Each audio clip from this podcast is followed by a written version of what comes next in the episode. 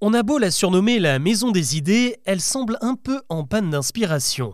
Les studios Marvel jouent gros au cinéma cette semaine avec la sortie de leur film The Marvels qui va réunir trois héroïnes pour sauver une nouvelle fois la planète Terre. Et autant dire que la pression est maximale car depuis la sortie d'Avengers Endgame, Marvel Studios est en perte de vitesse avec des films qui n'ont pas réellement convaincu le grand public.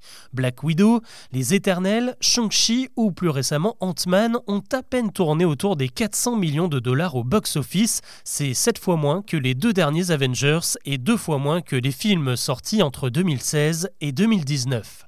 Alors comment expliquer ce désamour du public? En réalité, il y a plusieurs raisons.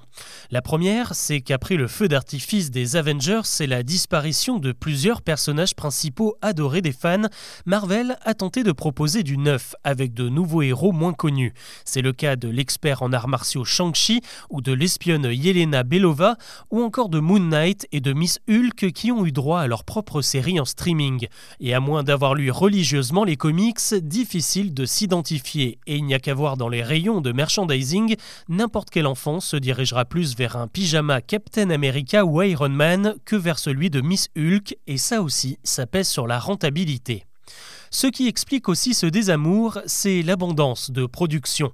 Les premières séries sur Disney Plus sont arrivées en 2021 et se sont ajoutées aux films diffusés en salle. En seulement deux ans, 22 projets différents sont sortis sur nos écrans et on compte au moins 10 trames narratives qui n'ont pour le moment aucun lien entre elles.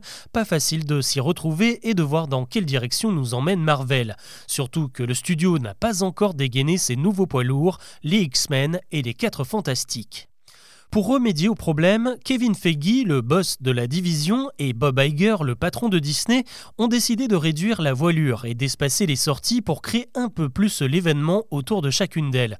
Et comme il est difficile de plaire à tout le monde, certains projets vont se concentrer sur un seul type de public. C'est par exemple le cas de la série ultra-violente Echo, attendue en janvier, qui sera interdite au moins de 17 ans non accompagnée d'un adulte, ou encore de Deadpool, prévu au printemps.